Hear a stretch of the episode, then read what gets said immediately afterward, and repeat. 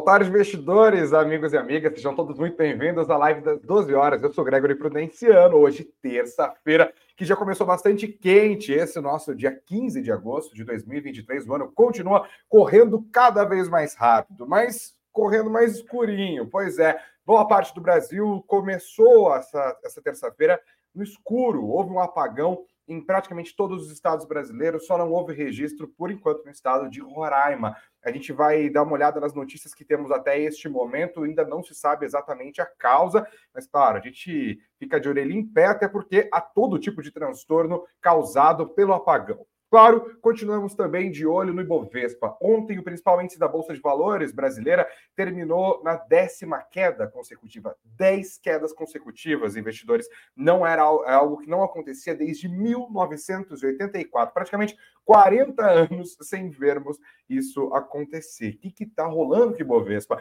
Na terça-feira começa já com algumas preocupações no radar, especialmente preocupações contínuas em relação à economia chinesa. Os dados estão mais fracos do que o mercado esperava, tá? Fique de olho nas ações da Vale, mas fique também de olho nas ações da Petrobras, que anunciou aumento para o diesel e para a gasolina. Você vai entender por que isso é bastante importante, não só para a inflação, mas também para a maneira como os investidores estão olhando para a própria Petrobras. Falando estatal, nesse caso, uma ex-estatal, uma, um dia de confusão na Eletrobras. O então CEO da empresa, Wilson Ferreira Júnior, renunciou ao cargo. A gente vai dar uma olhada no que já foi publicado sobre quais seriam os motivos para essa bagunça na empresa que foi privatizada ao longo dos últimos anos. Além disso, tem destaques do mundo corporativo, vamos falar também sobre Gol, tem outras empresas também que eu estou tentando puxar da memória, tem a política brasileira fazendo preço e também causando apreensão, porque sabe que rolou um estranhamento entre o ministro da Fazenda, Fernando Haddad, e o presidente da Câmara, Arthur Lira, Pois é, a semana tá complicadinha, mas a gente destrincha tudo, explica, faz as conexões, bate um papo, faz até umas piadas aqui. Seja muito bem-vindo, muito bem-vinda à live das 12 horas. Espero que vocês estejam me ouvindo melhor, porque ontem eu achei o som zoadaço, saí correndo para comprar o um microfoninho, ó, tá aqui instalado. Espero que vocês estejam me ouvindo bem. Inclusive, me esse retorno, você que está ao vivo aqui, como está a qualidade de áudio. Lembrando, essa live é transmitida no nosso canal do YouTube, né? No meu canal do YouTube, estou acostumado a falar nosso, no meu canal do YouTube, também no meu LinkedIn e também no meu Twitter. E fica disponível em todas as plataformas de áudio. Se o Google Podcast me ajudar, porque eu estou apanhando, mas eu sei que está funcionando na Apple Podcasts, também no Deezer, também na Amazon Music, no Spotify e. Estou esquecendo algum? Devo estar, mas eu lembro logo no decorrer da nossa conversa. A Isa está dizendo que o som está ótimo, o Jonathan também, a Cíntia também, a Rafa também, o Wesley também. Muito obrigado a todos vocês. Vamos embora então, gente. Não se esqueça, por favor, hein? Senta o dedo no like, inscreva-se nesse canal. Preciso demais da sua ajuda e compartilha, manda com a galera. Vamos começar a tarde dessa terça-feira bem informados. Roda a vinheta egóica.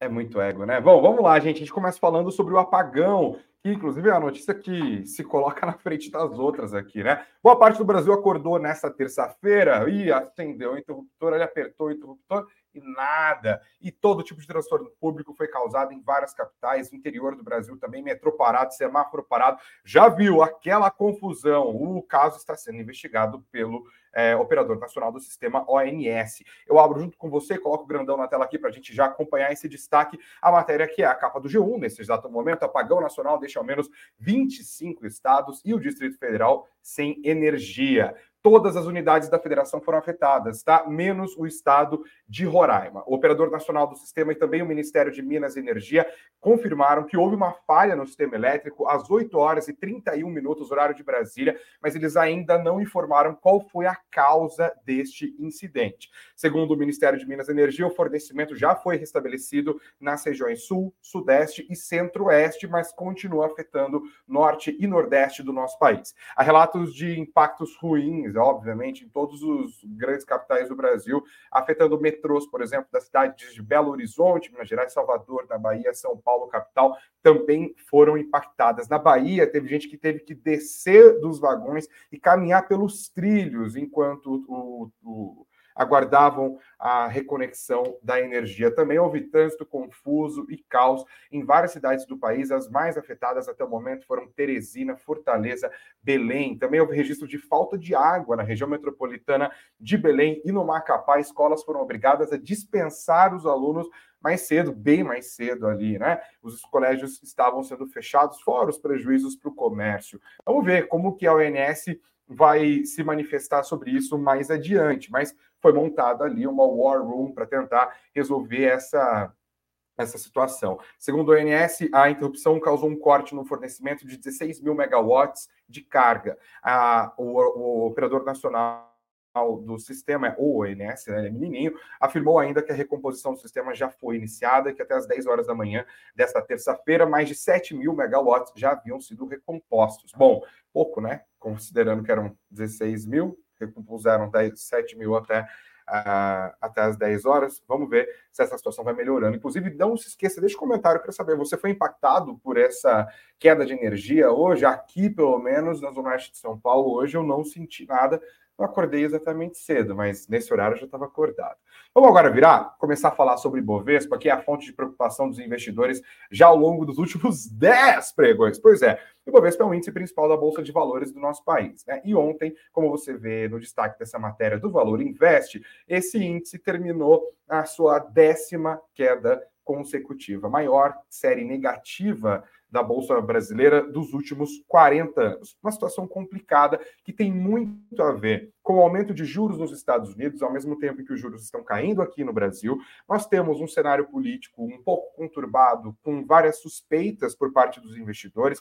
Tem toda uma tensão em relação à votação do arcabouço fiscal, tem a própria reforma tributária, tem os ímpetos gastadores do governo, o mercado está preocupado com o PAC e as relações políticas entre governo e Câmara não estão das melhores neste exato momento. Mais adiante vou falar um pouquinho mais sobre as refregas envolvendo o ministro da Fazenda, Fernando Haddad, também o presidente da Câmara, Arthur Lira. Tudo isso acaba fazendo com que o mercado empurre com a barriga. Essa semana também não ajuda muito, tá? Porque não é uma semana de grandes indicadores macroeconômicos que funcionem como grandes drivers dos preços. Além disso, o noticiário no exterior não está ajudando. Nos Estados Unidos, o clima também é de cautela, os principais índices acionários têm operado em queda ao longo dos últimos pregões e na manhã dessa terça-feira não é diferente. Na China, principalmente, a situação está afetando e a China talvez faça até mais preço aqui do que a bolsa americana. A bolsa americana, gente, acaba funcionando as bolsas, no caso, como um grande clima para investidores gringos irem em busca de risco comprando ativos de renda variável de países emergentes,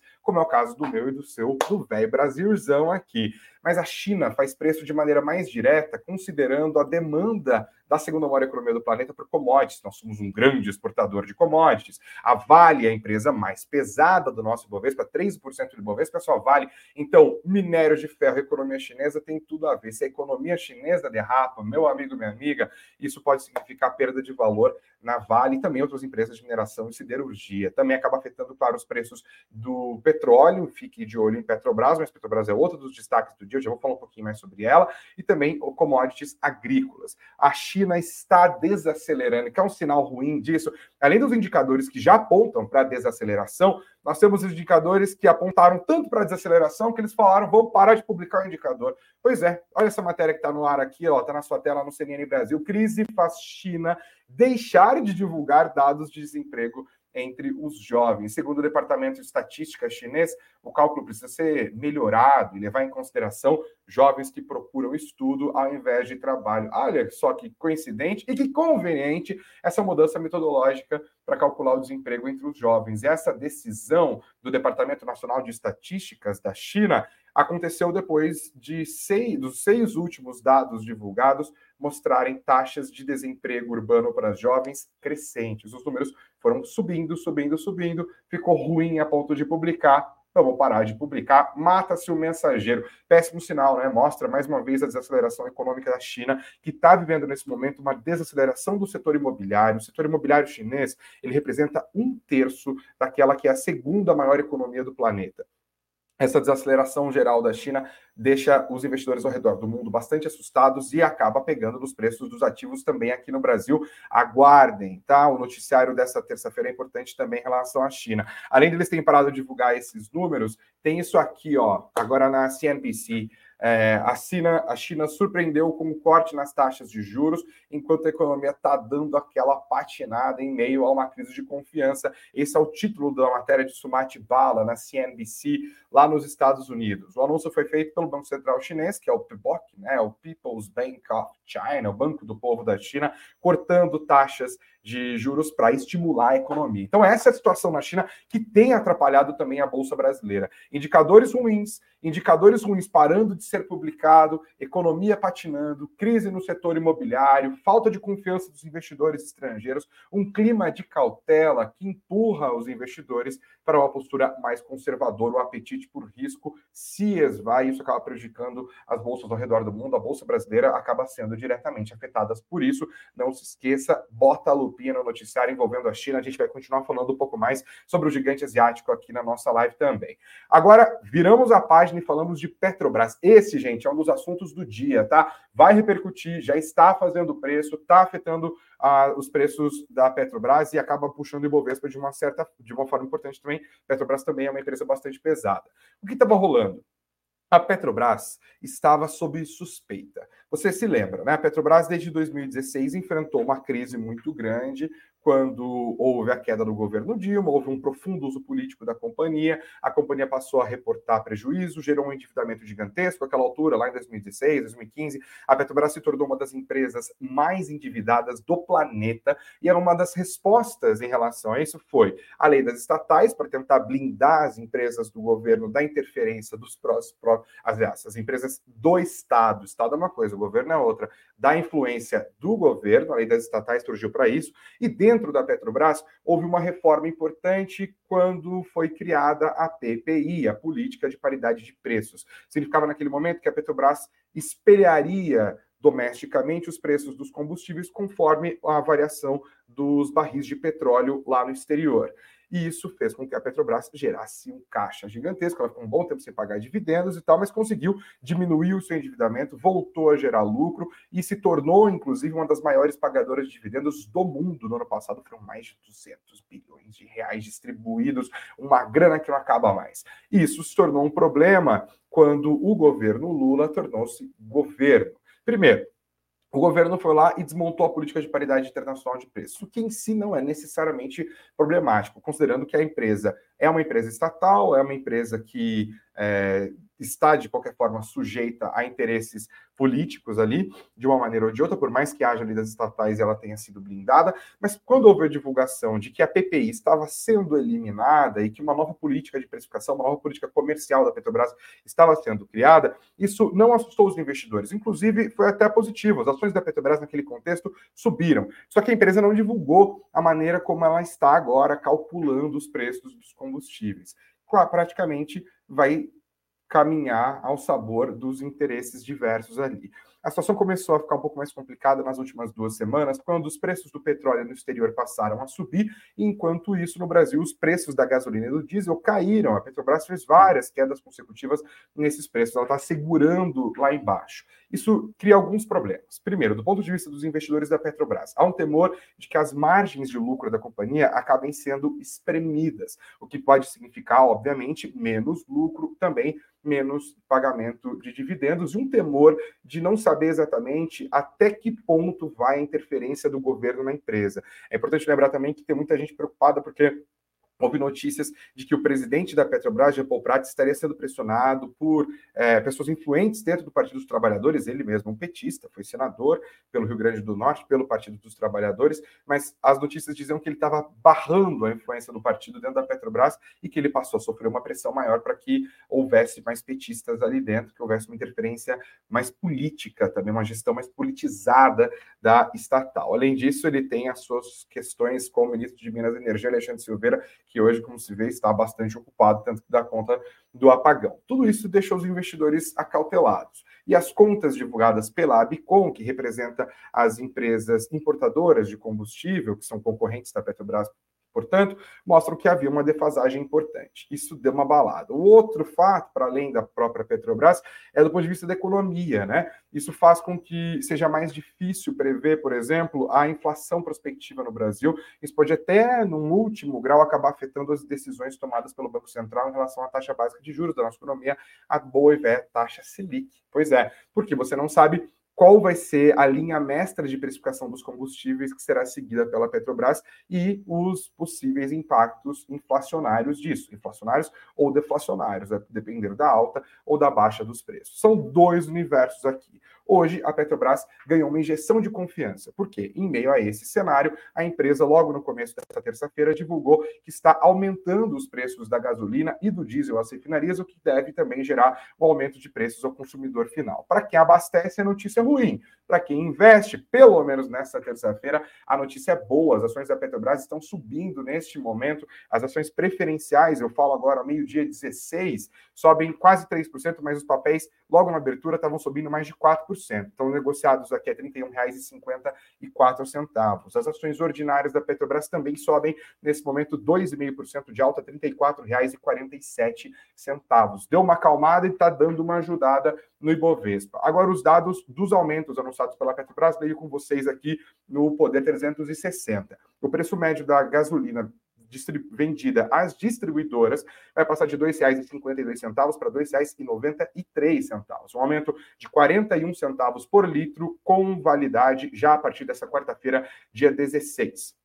Também houve um aumento no diesel de 78 centavos, um aumento robusto, né? Ele vai ser comercializado a R$ 3,80 o litro. A variação acumulada do preço da, de venda da gasolina da Petrobras para as distribuidoras em 2023 até aqui é de uma redução, saldo líquida de redução de 15 centavos por litro e, no caso do diesel, ao longo de 2023, também uma redução, nesse caso um pouco maior, de 69 centavos por litro. Os economistas vão se debruçar sobre isso, tentar calcular os impactos inflacionários também, mas o fato nesse momento que isso está ajudando o Ibovespa. É o suficiente para colocar o Ibovespa no positivo? Olha, até chegou logo na abertura, mas depois o Ibovespa foi perdendo força, até porque o clima está ruim no exterior, como eu já expliquei logo na abertura. Agora o Ibovespa cai, inclusive, 0,3%, ainda no nível dos 116 mil pontos. Lembrando que no fechamento de ontem, o índice, de novo, ficou abaixo dos 117 mil pontos, índice esse que duas semanas atrás estava batendo ali nos 121 mil pontos. Não, não é mais estatal, mas ainda assim tem noticiário quente, político, de estatal. Estamos falando agora da Eletrobras. A empresa foi privatizada e acordamos nessa terça-feira com, aliás, na noite de ontem, houve a divulgação e agora na terça-feira a repercussão da notícia de que o então CEO da Eletrobras, Wilson Ferreira Júnior, estava renunciando ao cargo. Você que está junto comigo aqui no YouTube, também no Spotify, está me vendo no vídeo, está vendo a carinha aqui do Wilson Ferreira Júnior. Está comunicado, ele sai um ano depois de assumir o, com, o, o comando da companhia, e na verdade foi uma reassumição, estou inventando a palavra aqui, ele assumiu de novo, ele já tinha sido presidente da Eletrobras, ele voltou, ficou um ano no cargo e agora vazou, pediu o boné, como se diz. A decisão surpreendeu investidores, mas uma fonte do valor econômico é, que eles classificam como executivo experiente no setor elétrico, diz que o Ferreira Júnior estava enfrentando pressão do governo, que quer, olha lá o governo? Lula, Lula, Lula, quer ampliar a influência sobre a companhia e também tinha dificuldades com alguns acionistas do conselho da própria Eletrobras. Temos mais notícias sobre isso aqui. A Lifeline do Valor Econômico traz os bastidores dessa situação de fato na parede a demissão de vice-presidente. Olha só essa fofoquinha corporativa gostosa para a gente entender a situação da Eletrobras, adivinha o que está acontecendo com as ações, inclusive já vamos dar uma olhada nos números, tá? Segundo a apuração do Pipeline, essa matéria assinada pela Maria Luísa Filgueira, sempre excelente, os conselheiros não queriam mais ter suas definições ignoradas e o executivo, o Wilson Ferreira Júnior, não demonstrava muito interesse em escutá-las. Uma conversa resumida por duas fontes no estilo não é você, sou eu, o Ferreira, pragmático, pediu a demissão, então vamos acabar com isso, eu saio. Segundo a apuração do Pipeline, abro aspas, não houve um acontecimento específico que levasse a esse desfecho, mas uma sequência de pequenos eventos e sinalizações ao longo do ano de que o entrosamento entre as duas instâncias da administração da Eletrobras, o conselho e a diretoria, não estava de fato rolando. O pipeline ouviu três pessoas do alto escalão da Eletrobras diretamente envolvidas no processo ou em determinados episódios que estressaram a relação entre conselho e diretoria, mas ainda não conseguiu ouvir o Ferreira. Uma das fontes do pipeline disse o seguinte: peço liberdade para abrir aspas novamente. Wilson ignorava o que o conselho dizia. A comunicação era muito ruim e eu acho que, na verdade, ele não achava que tinha que prestar contas. Pode ser uma herança de quem presidiu a Eletrobras estatal e falava direto com o ministro, sem muita atenção a um conselho que não tinha poder para demitir foi se estrepando a relação, foi ficando difícil, pediu o boné, vamos acompanhar os próximos passos da Eletrobras. As ações, obviamente, vão caindo nesse exato momento. Elet 3 agora cai quase 3,6%, os papéis negociados a R$ 35,10. Elet 6, que são os preferenciais, também 3,54%, cada ação a R$ 39,53. Ainda para ficar no noticiário econômico corporativo que eu falei, que hoje está puxado, gente, fiquem de olho no dólar, tá? De novo, olhando para a China.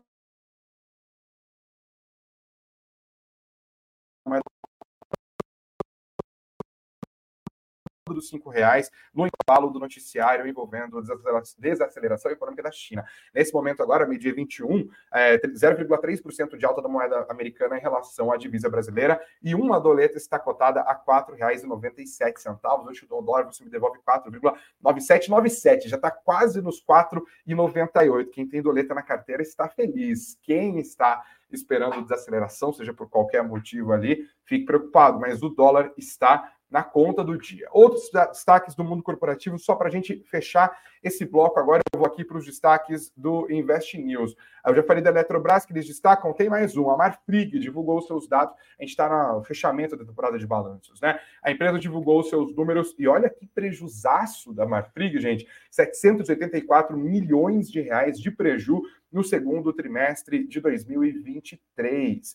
No mesmo período do ano passado, a empresa tinha reportado um lucro de 4 bilhões 255 milhões de reais. O prejuízo da empresa com operações nos Estados Unidos, Brasil, Uruguai, Argentina e Chile foi ampliado em relação ao outro prejuízo que já havia sido registrado no primeiro trimestre deste ano. No primeiro tri foram 634 no vermelho, no segundo 784. Segundo o CFO da Marfrig, o Tank David, apesar do resultado líquido negativo, a companhia demonstrou a força de suas operações com margem melhor do que as suas concorrentes, situação complicada para as empresas do setor de proteína animal. A Marfrig também anunciou que o seu conselho de administração aprovou um aumento de capital privado para emissão de até 300 milhões de ações ordinárias com preço de R$ 7,21 cada. Essa operação deve movimentar 2 bilhões 160 milhões de reais.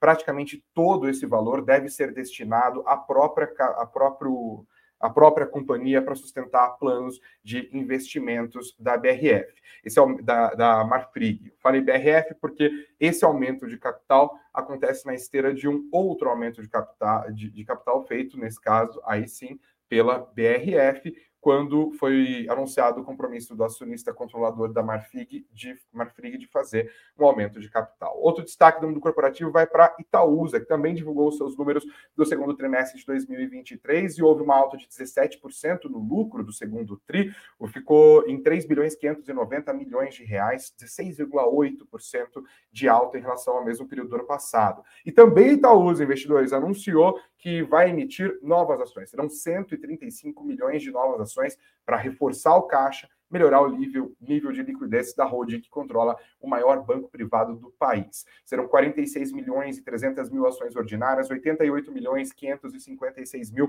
ações preferenciais, ambas a R$ 6,50 por papel, que significa um deságio de cerca de 30%. Tá? Mais destaques: IRB Brasil também divulgou seus números. E olha só, o IRBzinho reverteu o prejuízo, anotou um lucro de 20 milhões de reais no segundo trimestre de 2023. Outro destaque vai para a Magazine Luiza, que anotou um novo prejuízo. Ah, meu varejinho do coração. Topei o microfone aqui, ó.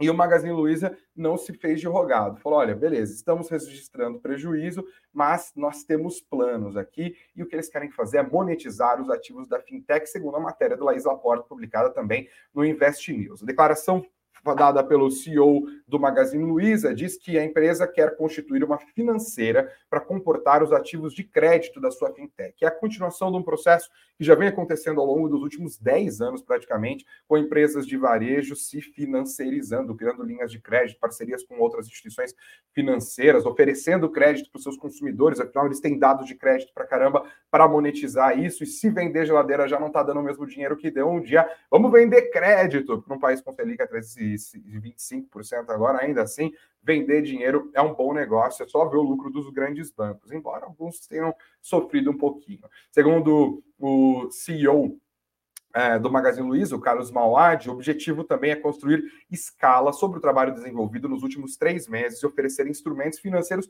como o CDB ligados à financeira do grupo. Vai ter o CDB do Magalu. Outro destaque do mundo corporativo vai para a Gol. As ações da Gol estão afundando, gente. Expectativa de diluição massiva de capital afetando os minoritários e também houve a divulgação de um relatório do Citi cortando recomendação das ações. A matéria está aqui no Infomoney. Olha só que tristezinha. Além da alta do dólar, que acaba impactando a dívida da companhia aérea e também leva à baixa de mais de 8% das ações do Itaú, da, da Azul, perdão, neste momento, Itaú já ficou para trás. Há também notícias envolvendo a companhia e uma possível diluição dos acionistas, impactando as ações da companhia aérea. Ontem, a Gol anunciou a emissão de bônus de subscrição. E o Conselho de Administração da empresa, no dia 22 de março, já tinha aprovado a conversão de 1 bilhão e 400 milhões de dólares em Senior Secured Notes, subscritas pelo grupo Abra. Aí o inglês está demais, né? Exchangeable Senior Securities é, Securities Notes. Eles estão fazendo uns rolos financeiros ali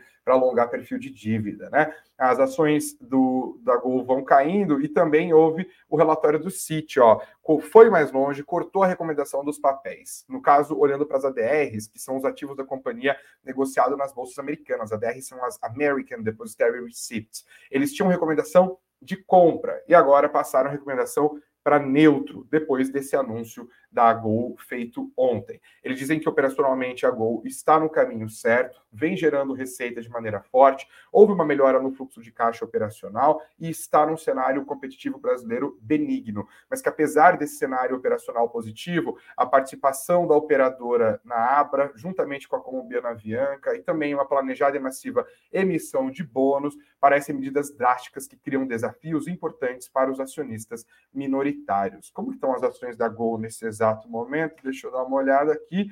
Tombo pequeno, coisa boba de 14,42%, R$ 8,01 as ações da Gol em 2023 estão acumulando alta, tá? 16,42%, mas com a gente contrasta o que aconteceu ao longo do último ano, os papéis da companhia aérea acumulam perda de 30%, um terço do valor da Gol foi de arrasta para cima. A gente vai falar dos destaques do, da política brasileira, que continua pegando fogo, mas antes deixa eu dar uma olhada nos comentários aqui e peço para você votar na nossa. É, voltei.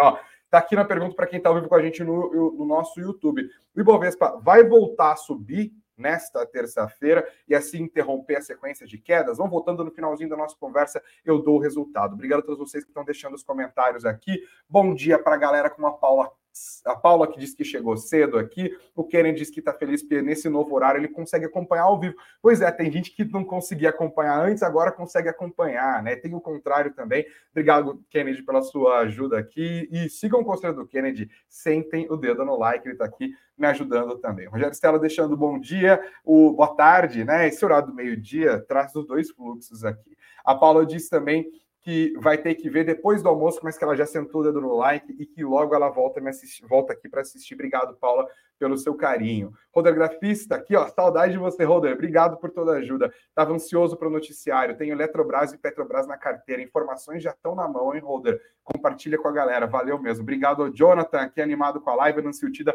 que nos acompanha pelo LinkedIn, estamos em todas as redes sociais. A Rafa, minha maior fã aqui, ó. Bom dia, Greg. Mais uma manhã bem informada na sua companhia. Como a vida é linda. Linda é você, Rafa. Obrigado pela audiência. O Vini Nunes também aqui, deixando boa tarde, Gregão. Boa tarde. Vini voltou para Brasília já? Você falou que ia voltar hoje. A Isa Câmara, meus amigos em peso aqui. O Davi Tavares também nos acompanhando. Bom dia, boa tarde para Isa, para o Wesley, para Cíntia, que estava falando que o áudio está ótimo. O Jonathan também aqui que me respondeu. O Vinícius, tá até ex-namorado aqui, o queridíssimo Vini, olha que bonito. Eu não namoro gente feia, não.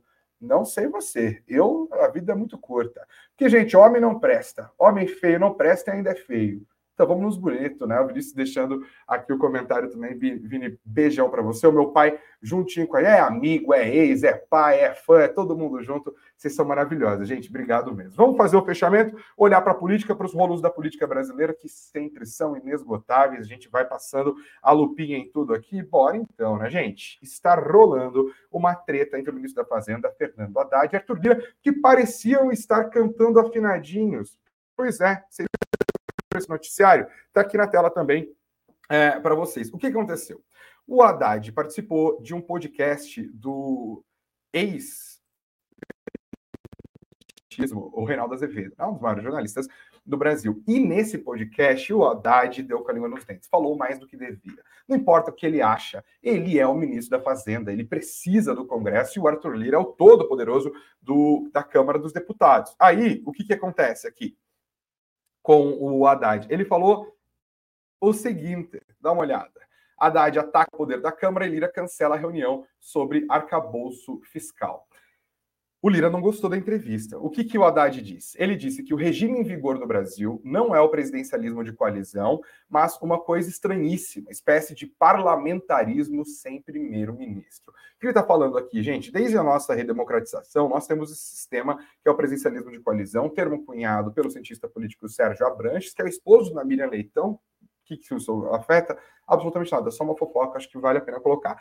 É, que é essa ideia de que, olha, no caso do Brasil, o presidente chega ao poder e ele nunca tem a maior parte do Congresso Nacional. Ele precisa montar uma coalizão. Só que, diferente de outros países, é, em que você tem um, dois, três, quatro partidos, no Brasil o sistema é completamente pulverizado. Para formar a maioria, hoje em dia, meu amigo, minha amiga, haja orçamento e liberação de emenda e cargo para você distribuir para os amigos do rei também, porque são mais de 20 partidos políticos para você conseguir constituir uma maioria no nosso sistema. A questão é que, desde 2016, quando houve o impeachment de Dilma Rousseff, houve um agigantamento dos poderes do Congresso Nacional, inclusive avançando sobre uma das funções do governo, do poder executivo, que é justamente a maneira de gastar o dinheiro que se arrecada. Foi aí que foi surgindo as emendas impositivas, ou foi sendo criada a estrutura da impositividade do pagamento de emendas. Significa que o Congresso virou para o governo, né, para o executivo, olha, Antes, vocês mandavam a verba conforme o interesse de vocês para fazer com que a gente votasse nos projetos de seu interesse. Agora, a gente, a gente vai pegar perto de, parte dessas verbas, significa parte do orçamento público, e vai tornar o obrigatório o pagamento dessas emendas. Esses avanços que foram acontecendo no momento de fragilidade do executivo, o impeachment de Dilma Rousseff, depois a entrada do presidente da República, que era um eminente membro do Centrão, o Michel Temer, que havia sido presidente da Câmara dos Deputados, inclusive, acabou gerando um sistema de fortalecimento da Câmara dos Deputados e do Senado também, mas especialmente da Câmara. Primeiro, aquela figura proeminente de Eduardo Cunha e o seu sucessor nesse cenário acaba sendo o Arthur Lira. Claro que entre os dois ali houve o Rodrigo Maia, mas o Lira ele tem uma bancada própria, praticamente 300 deputados. Inclusive, a bancada do Lira é maior do que o próprio Centrão. A sua candidatura foi apoiada pelo PT, por outros partidos de esquerda, de direita, de centro, partido que nem existe, uns nomes que a gente vê como ironia, praticamente está todo mundo ali com o Lira. E óbvio, isso cria dificuldades para o governo de turno, né?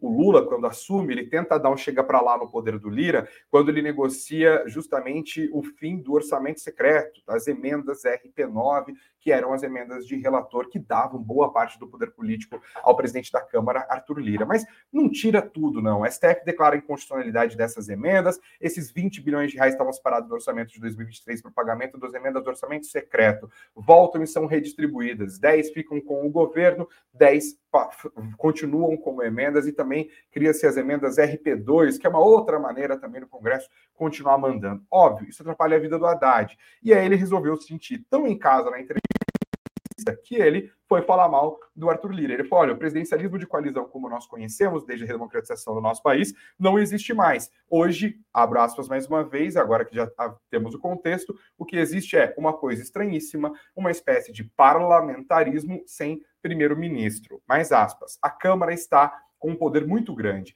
E ela não pode usar esse poder para humilhar o Senado e o Executivo. Humilhar o Senado e o Executivo. Mas ela está com um poder que eu nunca vi nessa vida. Ele também questionou o montante de 40 bilhões de reais destinado a emendas parlamentares no orçamento federal. 40 bilhões, puta, isso que eu acabei de dar. Já nem li essa frase. É 0,4% do PIB. Onde no mundo tem isso? O Lira ficou fulo da vida. Lira e seus aliados reagiram, classificando as falas de Haddad como uma afronta à autonomia de outro poder e decidindo cancelar uma reunião que estava agendada para debater justamente o texto final do arcabouço fiscal, que é super importante para o governo e também é super importante para o mercado para ancorar as expectativas de gastos públicos, de inflação e para permitir que o Banco Central continue no seu caminho de queda dos juros para que a nossa economia deixe de patinar. Está todo mundo nessa expectativa A fala do Haddad conseguiu azedar o clima nesse nível. A matéria da Jovem Pan mostra isso. Houve também uma informação que eu queria trazer aqui da coluna é, de política da Veja ao radar. Esse que é radar, né? Os bastidores da reação de Lira à fala de Haddad sobre o poder da Câmara. Eles, a matéria diz que, ao ser informado sobre as declarações do Haddad, o Lira é, não acreditou que elas haviam sido feitas pelo ministro da Fazenda porque ele mesmo estava elogiando Haddad e a relação entre eles. Segundo a apuração da Veja, as reações foram rápidas e igualmente irritadas com as falas de Haddad. A coluna Daniela Lima, na G1, também diz aqui que o Haddad admitiu o erro de comunicação e que agora vai lá para o alto flagelo buscar a reconciliação com o Lira. Né? Haddad teria, segundo Daniela Lima, acabado admitindo que usou, abre aspas, frases ruins, fecha aspas, para formular a sua análise e desde ontem tenta parar as arestas com o presidente da Câmara. Ô Haddad, eu já pensei assim, talvez mandar uma cesta de café da manhã pode ajudar e talvez também uma bela liberação de emenda, meio que não tem outro jeito, né? Vamos continuar acompanhando isso, gente. São vários pontos para a gente ficar de olho ao longo desta terça-feira e ao longo da semana também. Vamos lá de novo. Clima complicado nos Estados Unidos, com o mercado ansioso com os próximos passos de política monetária na maior economia do mundo. Fique de olho na divulgação de indicadores macroeconômicos. Na China, temos desaceleração econômica afetando os preços das commodities e uma tentativa por parte do Banco Central chinês de reativar a segunda maior economia do mundo por meio da, do corte de juros. Aqui no Brasil, reação positiva nas ações da Petrobras com o anúncio de um reajuste para cima, tanto nos preços da gasolina quanto do diesel. Mas vamos aguardar os impactos econômicos na inflação e na condução da política monetária. Fique de olho também nas ações da Eletrobras, que vão caindo ao longo dessa terça-feira, depois que o Wilson Ferreira Júnior pediu o chapéu e tem gente falando de possível interferência do governo, ou pelo menos tentativa de que isso aconteça dentro da empresa estatal. Tem a temporada de balanços terminando e jogando os preços das empresas para cima e para baixo, não só com a divulgação dos números, mas também com os relatórios de análise a partir disso, as ações da Gol que o digam. E também temos mais esse pepino para descascar, que foi o apagão no começo da manhã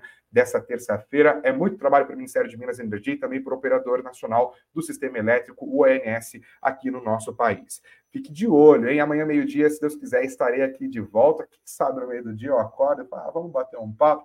Por favor, você me ajuda? Senta o dedo no like, inscreva-se aqui no meu canal, compartilha com a galera e manda o feedback. Eu quero muito feedback. Você pode deixar os comentários nas plataformas de podcast, também aqui no canal do YouTube. Eu respondo todo mundo, tô de olho em tudo.